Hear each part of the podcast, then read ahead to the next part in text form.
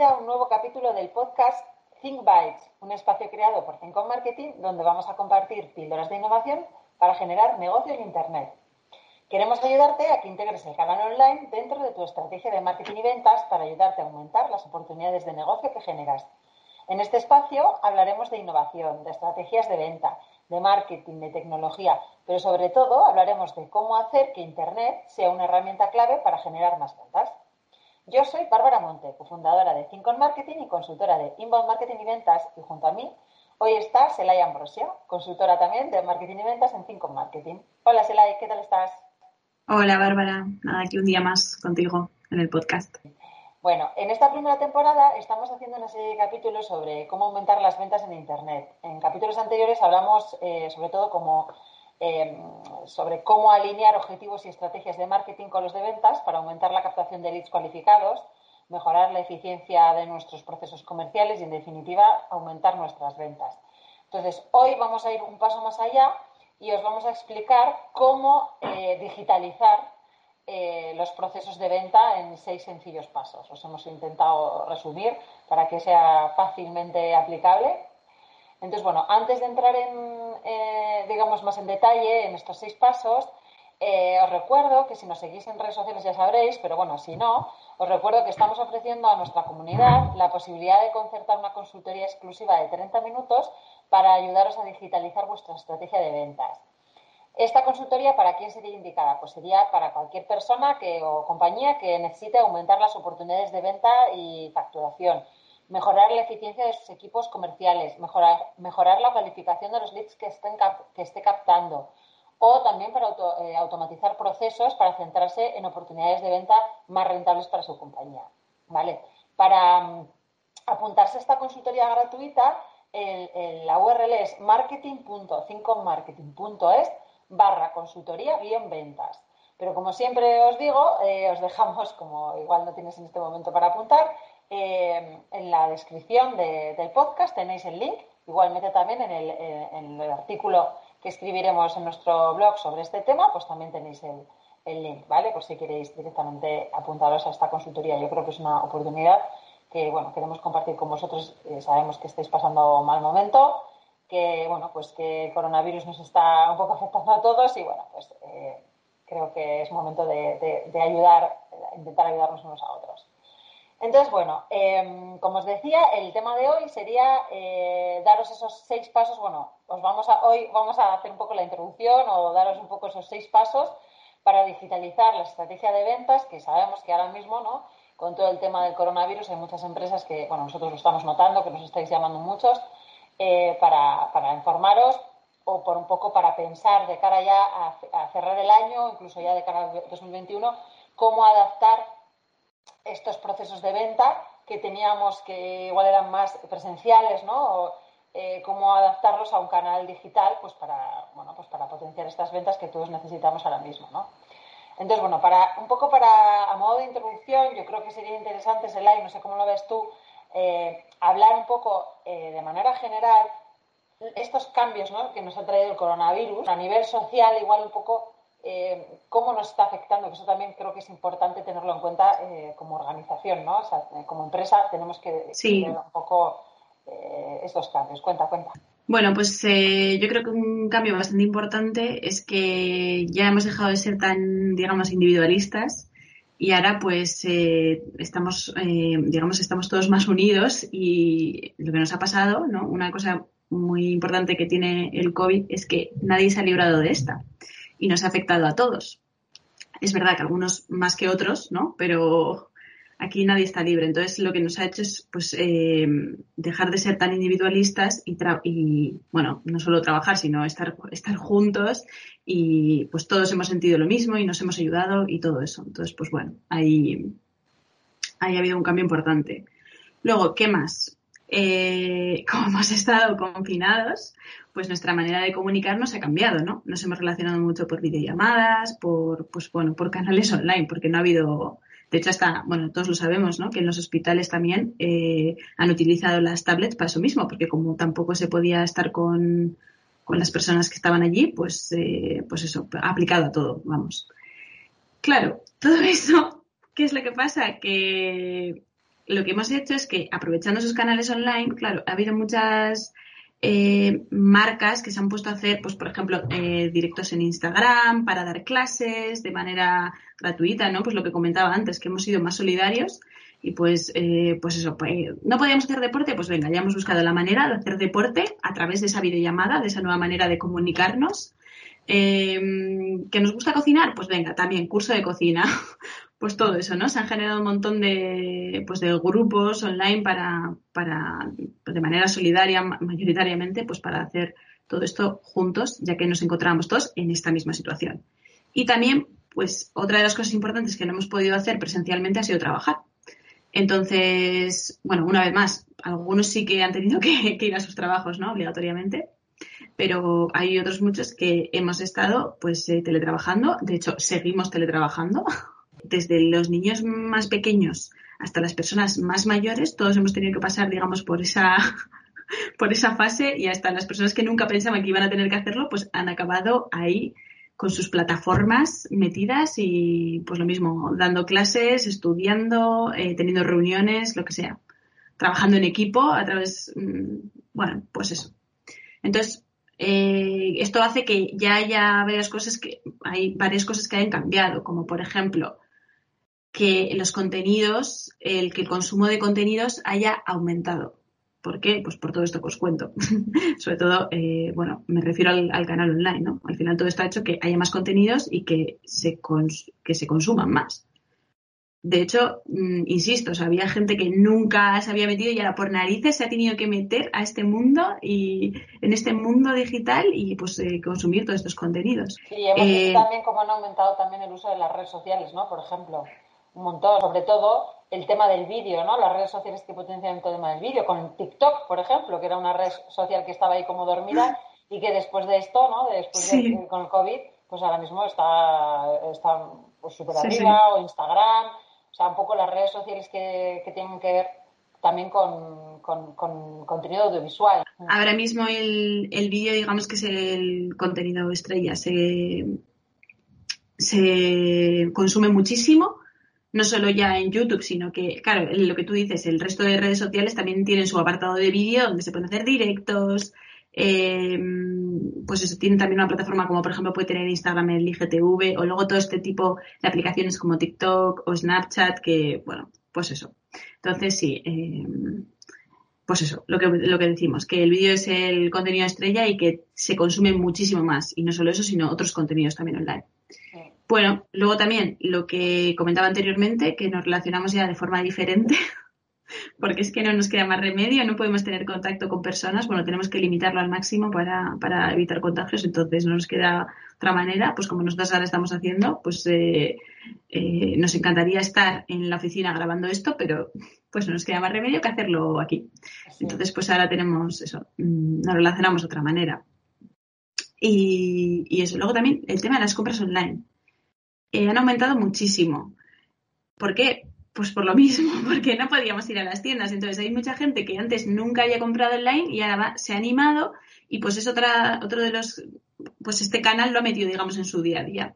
Sí que ahora podemos salir, ¿no? A comprar y todas esas cosas, pero aún así, pues es algo que ya previamente, cuando no ha tenido la opción, lo ha probado, cosa que nunca pensaba que iba a hacer y, y pues eh, ahora mismo los e-commerce eh, están a tope. Nosotros nos comentaban algunos de nuestros clientes, eh, pues como, bueno, algunos que, gracias, bueno, por suerte, tenían ya e-commerce desarrolladas, ¿no? Pero que igual era un canal secundario, digamos, y, y, que ha sido como el canal que les ha salvado un poco los muebles, ¿no? Durante este durante esta crisis, durante este año, que ya vemos que no es una cosa que vaya a durar tres meses, sino que va a durar más meses, no sabemos todavía cuándo saldremos de esta, ¿no? Entonces, eh, que, bueno, pues que ellos se sorprendían de, bueno, pues de no solamente del aumento de las ventas, sino también lo que estabas diciendo tú, Selay, de que había un aumento mm, súper importante de personas nuevas que estaban haciendo compras a través de este canal, o sea, personas que jamás eh, habían comprado en Internet o targets, ¿no? O sea, a nivel de, si hablamos a nivel de empresa, igual el canal online, igual eh, para este tipo de, estoy hablando concretamente, ahora mismo se me viene a la cabeza, un cliente que tenemos del sector de, alimentación, ¿no? que es un canal tradicionalmente que tiene sus, Fíjate que tampoco los supermercados es que hayan estado... O sea, que, ha habido también mucha gente que ha comprado en el supermercado porque no se han cerrado. Pero aún así, ¿no? para limitar estas salidas y demás, gente que igual su canal habitual es el supermercado, pues han empezado a comprar también de manera, de manera online. Entonces, Target por encima de los 40 años, por ejemplo, que tradicionalmente compran menos en Internet, pues ahora mismo no solamente es que hayan realizado sus primeras eh, compras, sino que se han quedado, ¿no? Y ahora mismo, meses después, vemos que estas personas siguen realizando estas compras. Entonces, bueno, el tema de, las e-commerce, eh, pues yo creo que es, que es, fundamental, ¿no? tenerlo en cuenta, tener un canal de venta digital hoy en día. Sí, sí, sí. O sea, yo misma he realizado mi primera compra online en el supermercado y también me he animado a comprar más. Sí que, por ejemplo, había comprado mm, ropa y todo eso online, pero no me suele gustar mucho tampoco el tema del supermercado, por eso digo, al final, pues quitas, digamos, esa pereza en este caso. Mm, en este caso, yo, digamos, miedo a la compra online no tengo, pero sí que hay gente que tiene miedo y se lo ha quitado. Yo en este caso la pereza, porque sí que hay otras cosas que las compro siempre online, pero por ejemplo ese tema, o sea, tema de ropa, tema supermercado, nunca. Pues ya entraba en la rueda y pues yo también, eh, eso. Yo sí que compraba online, pero compraba otro tipo de cosas. Pues ahora compro otro, o sea, ahora compro también otras categorías, digamos, de, cosas. Y muy bien, así que mm, soy también un ejemplo de, de eso que comentamos. Y mm, bueno, eh, otra cosa súper importante para, sobre todo para las empresas, es todo el tema de los eventos.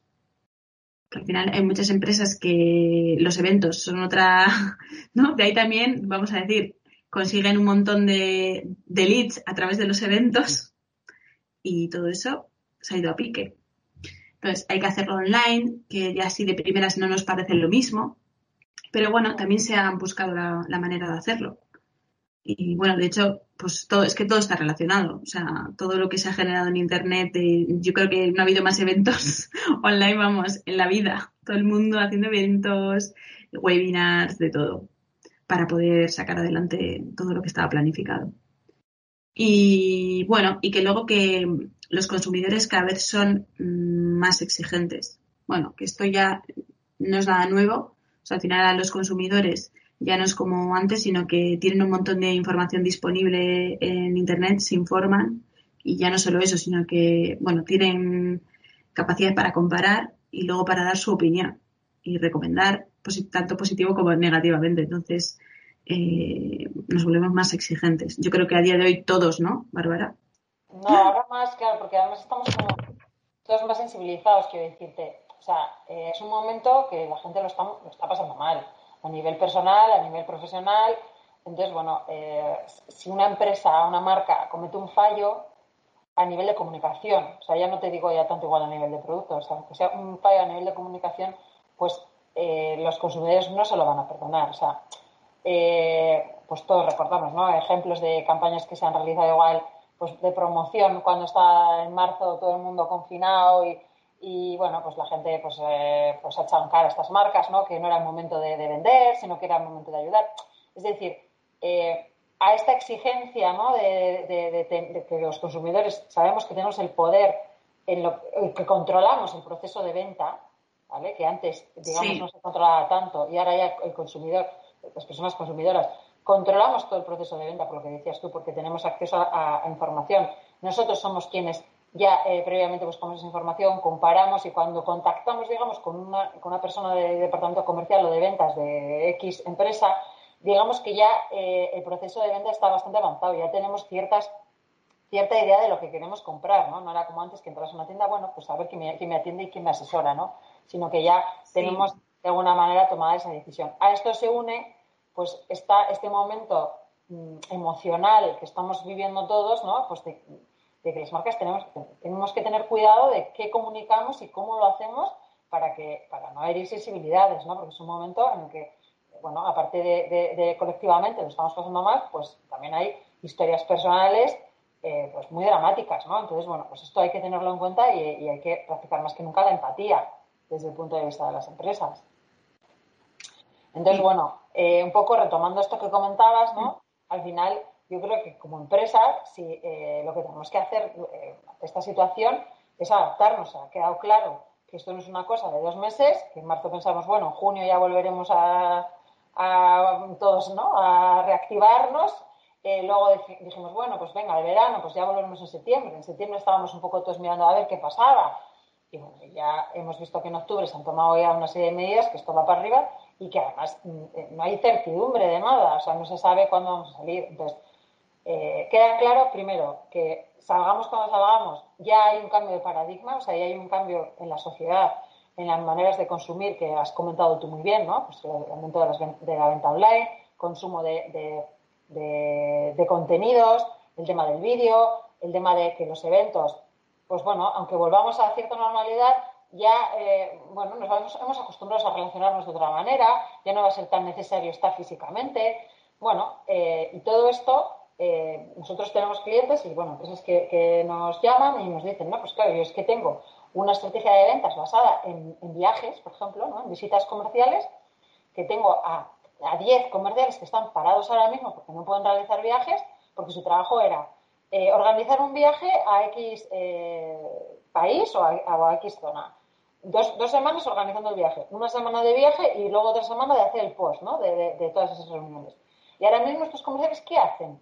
¿Qué, puedo hacer para seguir captando ventas? Eh, eh, perdón, captando leads o generando ventas. Al final queda claro que las empresas sí o sí debemos adaptarnos, porque no nos queda otro. O sea, realmente es. Después de la parálisis inicial que todos, todo el mundo hemos tenido en mayor o en menor medida, que esto es una cosa lógica, ¿no? Porque al final es una situación de shock, de que no sabemos un poco por dónde nos viene al aire, ya vemos que ya, bueno, pues la cosa ya, más o menos sabemos lo que hay encima de la mesa y a las empresas no nos, queda, no nos queda otra que adaptarnos a esta nueva situación. Entonces, un poco el objetivo del podcast de hoy es mm, un poco animar a las empresas a, darse cuenta de estos cambios que ha habido en el mercado, en la sociedad y por lo tanto en el mercado, y, cómo nosotros como empresa podemos adaptarnos a esta nueva situación. ¿no? Entonces, de aquí, de esta nueva situación que hemos descrito, realmente hay, también se generan oportunidades ¿no? para las empresas que lo sepan ver.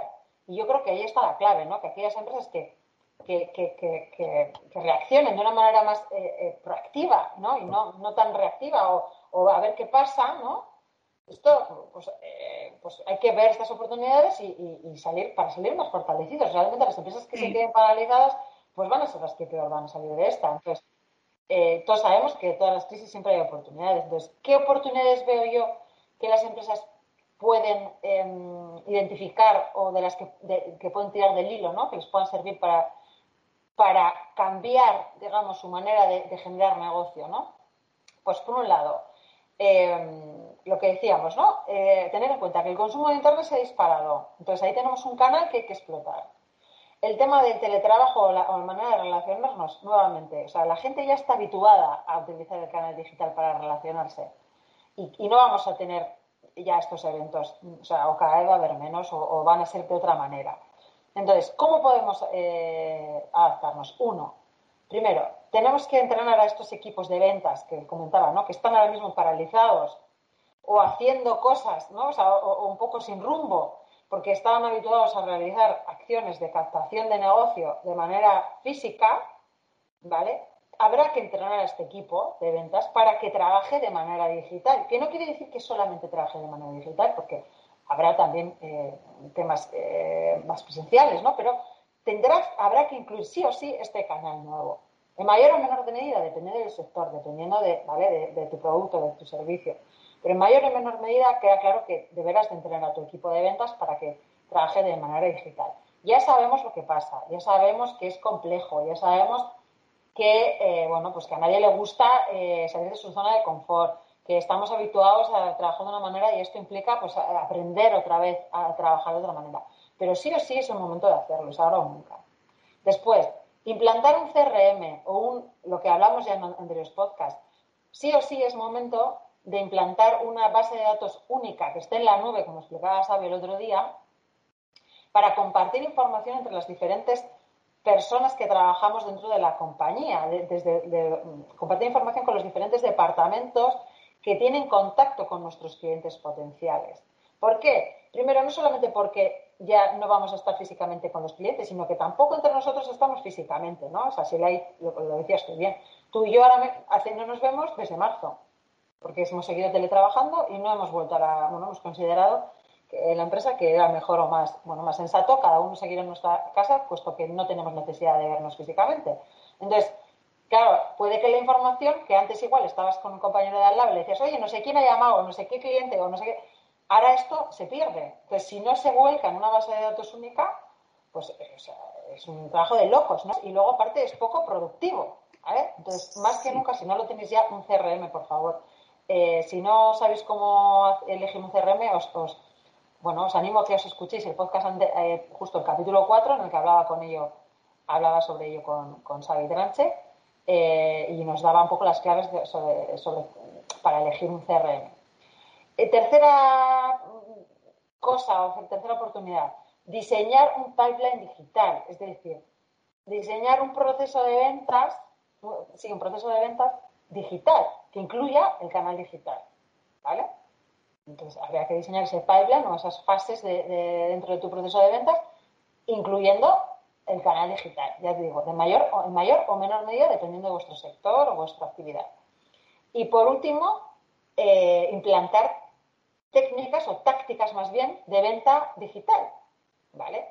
Estamos hablando de social selling, Estamos hablando de entrenar eh, a, tu equipo de ventas pues para que eh, tenga eh, herramientas para, buscar negocio, buscar oportunidades de, negocio. Estamos hablando de realizar lead nurturing, es decir, ¿qué hago con esta base de datos de leads que tengo?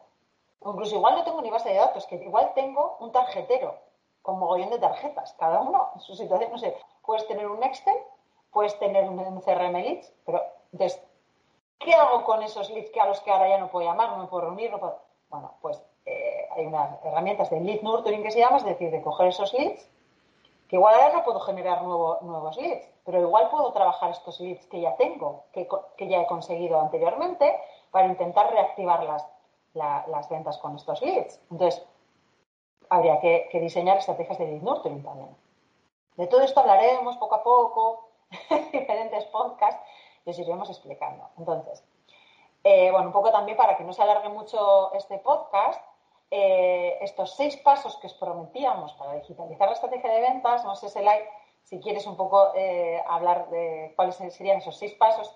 Y hoy yo creo que si hablamos del primero, yo creo que ya nos daremos por satisfecho para no, para no aburriros, pero vamos, que sepáis que vamos a ir desgranando cada uno de estos pasos en siguientes capítulos, ¿vale? Cuéntanos. Sí, bueno, los seis pasos son un poco lo que venimos eh, comentando en podcasts anteriores, todos va a sonar, pero bueno, sería el primer paso, hay que tener en cuenta qué cambios se han producido en el mercado, eso es lo primero, ver cómo, está el mercado, para que el segundo paso, que es adaptar eh, el equipo de ventas a un entorno digital. Como comentaba Bárbara, no solo tiene que ser exclusivamente digital, pero sí que hay que incluir ese canal porque es lo que ahora mismo nos podría salvar. Eh, tercer paso, practicar el marketing, es decir, alinear los equipos de ventas y marketing con un único objetivo. Eso es muy importante también, porque eso también nos va, nos va a ayudar a, a, que estos equipos de venta también se puedan, se puedan digitalizar y aunar los esfuerzos, ser más eficientes, etcétera. ¿Qué más?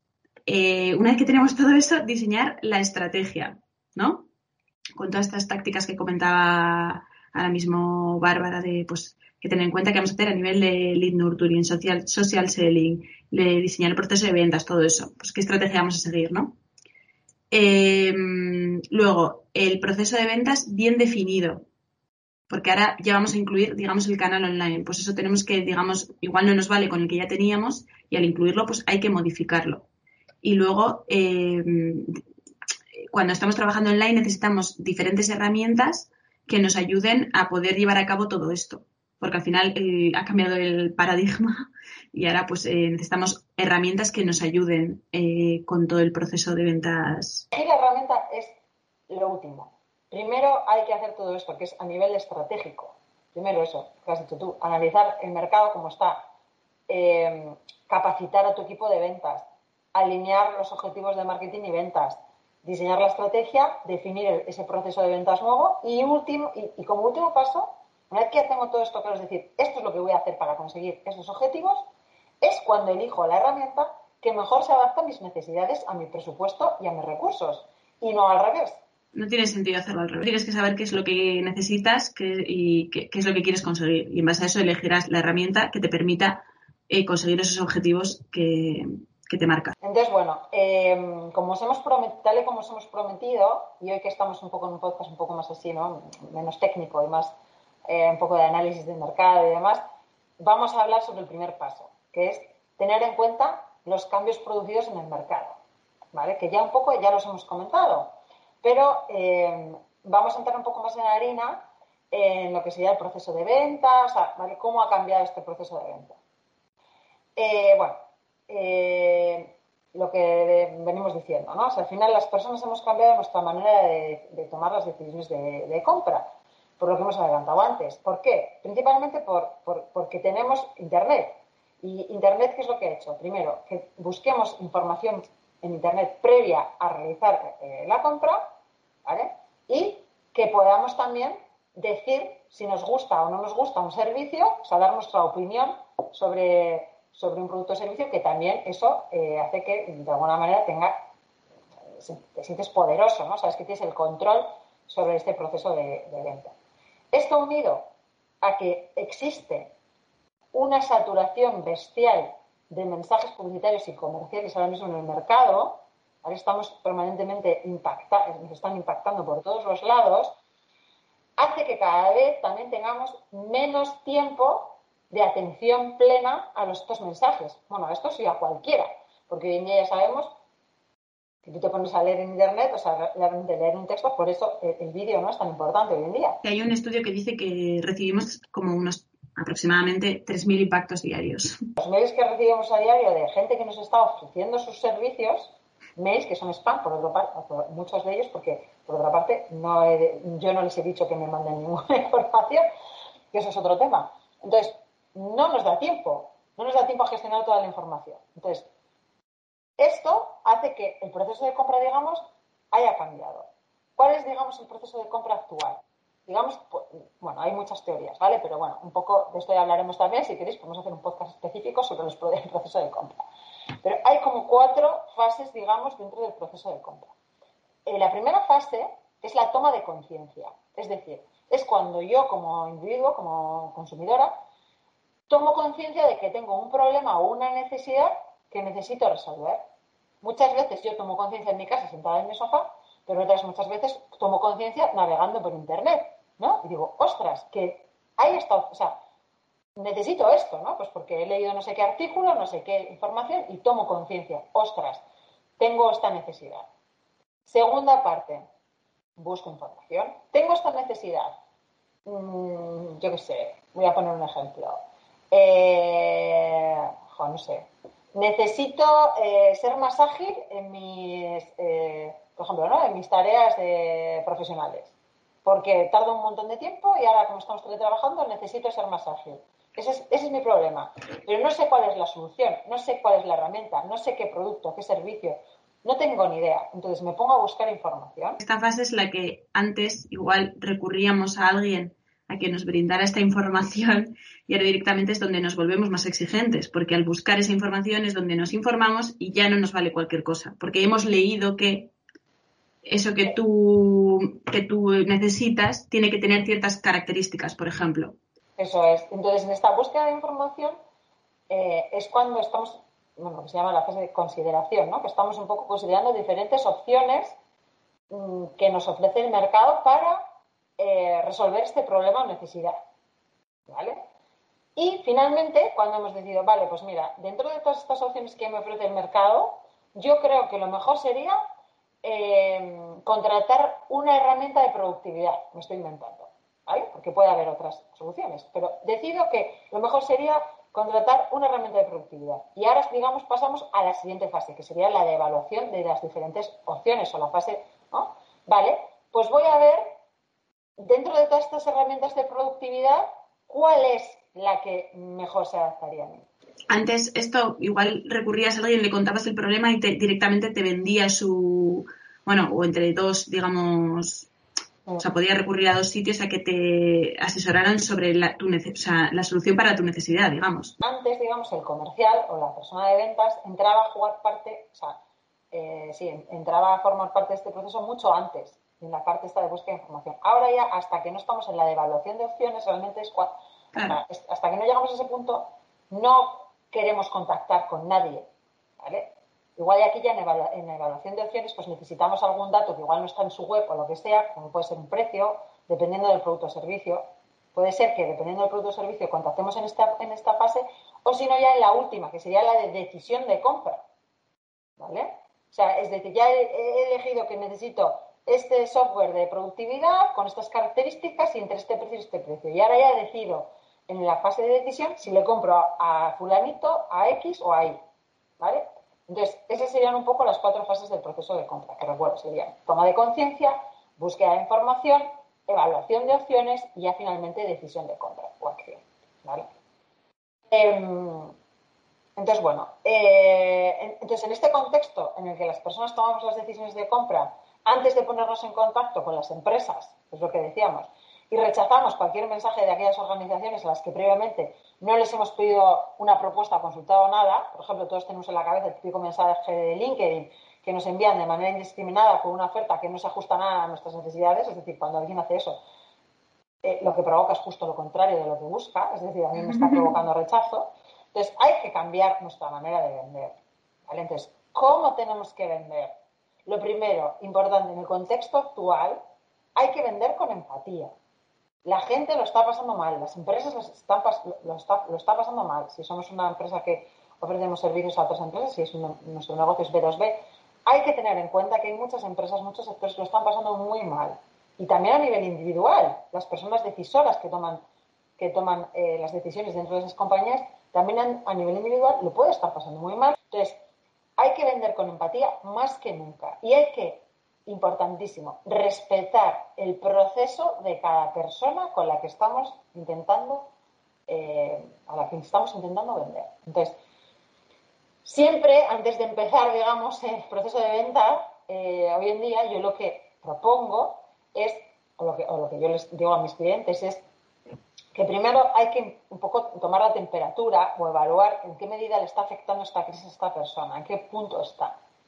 ¿vale? si está en un punto pues, de que realmente quiere eh, eh, hacer cosas por mejorar o todavía está paralizada, en fin, hay que hacer, digamos, este, esta pregunta, ¿no? Un poco más abierta, sin entrar tan eh, de lleno a, intentar vender tus servicios y saber respetar este proceso.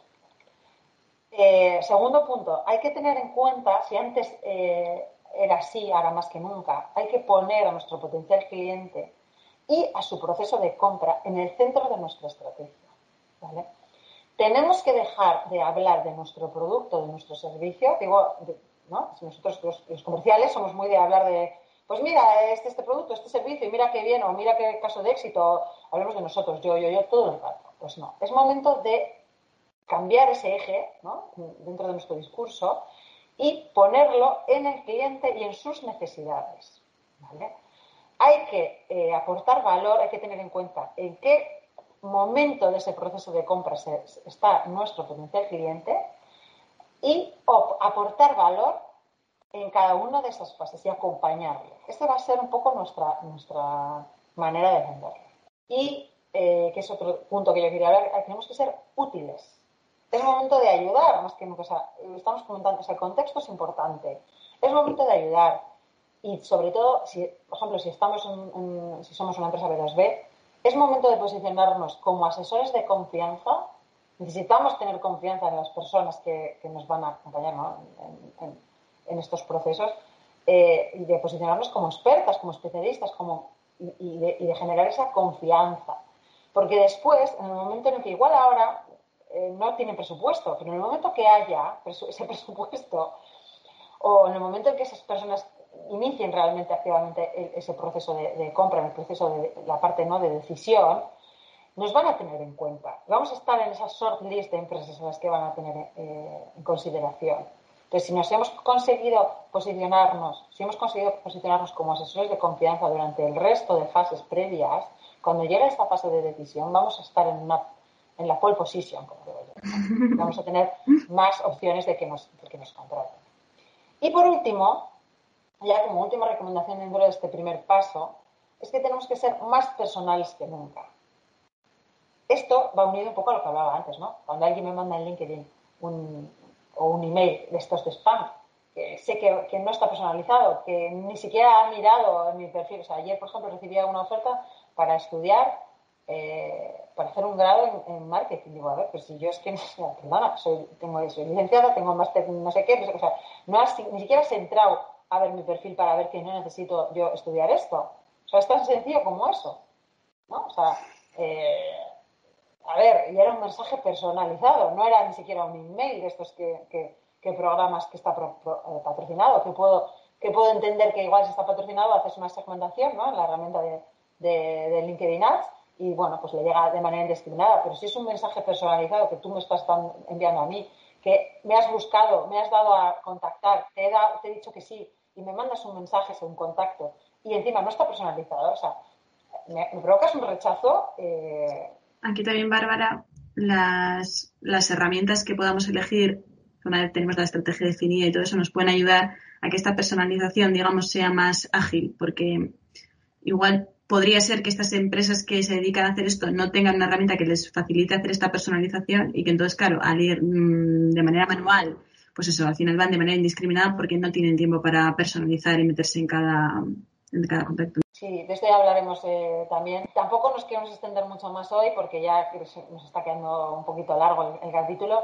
Entonces, bueno, eh, yo creo que por hoy lo vamos a dejar. Yo creo que ha quedado claro ¿no? que es el momento, es ahora o nunca, el momento de, incluir Internet dentro de tu estrategia de ventas, ¿vale? Como decíamos, en la mayor o menor medida, cada empresa, cada organización, cada sector, bueno, pues verá. Y, eh, bueno, y entonces, bueno, pues lo primero es tener en cuenta estos cambios en el mercado para adaptar nuestra manera de vender. Eh, pues yo os animamos a que nos sigáis en siguientes capítulos y nos queremos hablando de los, siguientes pasos. Entonces, bueno, ya solamente me queda eh, despedirnos de vosotros, animaros a que nos sigáis en redes sociales, que os suscribáis, por favor, a nuestro, bueno, al podcast, no sé desde dónde nos estáis escuchando, desde qué plataforma, viviros y también a nuestro blog de 5marketing.es si queréis estar un poco eh, bueno, al día de, todos los contenidos que, compartimos con vosotros y vosotras. Y bueno, y os recuerdo, ya no quiero que dejéis pasar esta oportunidad, que si necesitáis ayuda para maximizar vuestras ventas en Internet, ahora mismo tenemos activa la posibilidad de concertar esa consultoría exclusiva de 30 minutos es una exclusiva, a ver, gratuita y sin ningún compromiso, por favor. O sea, eh, ¿vale? Simplemente queremos ayudaros a digitalizar eh, vuestra estrategia de ventas, a daros algunas pautas, a ver conjuntamente un poco qué objetivos de captación de, nuevo negocio tenéis o, bueno, o, de o de generación de negocio en general.